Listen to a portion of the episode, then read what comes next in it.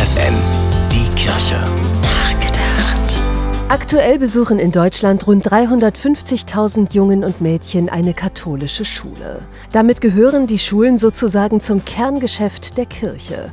Und anders als in anderen pastoralen Bereichen ist hier kein massiver Rückzug zu erkennen. Die Nachfrage ist anhaltend groß. Doch dieses Kerngeschäft ist in Gefahr. Die Schulen stehen unter einem massiven wirtschaftlichen Druck. Wegen der hohen Energiepreise, nötiger Investitionen in die Gebäude und Rückstellungen für die Pensionen der Lehrkräfte. Zuletzt verkündete das Bistum Eichstätt, seine fünf allgemeinbildenden Schulen aufzugeben. Das ist ein Dilemma, denn über die Schulen kommt die Kirche in Kontakt mit Menschen, die sie sonst nicht mehr erreicht.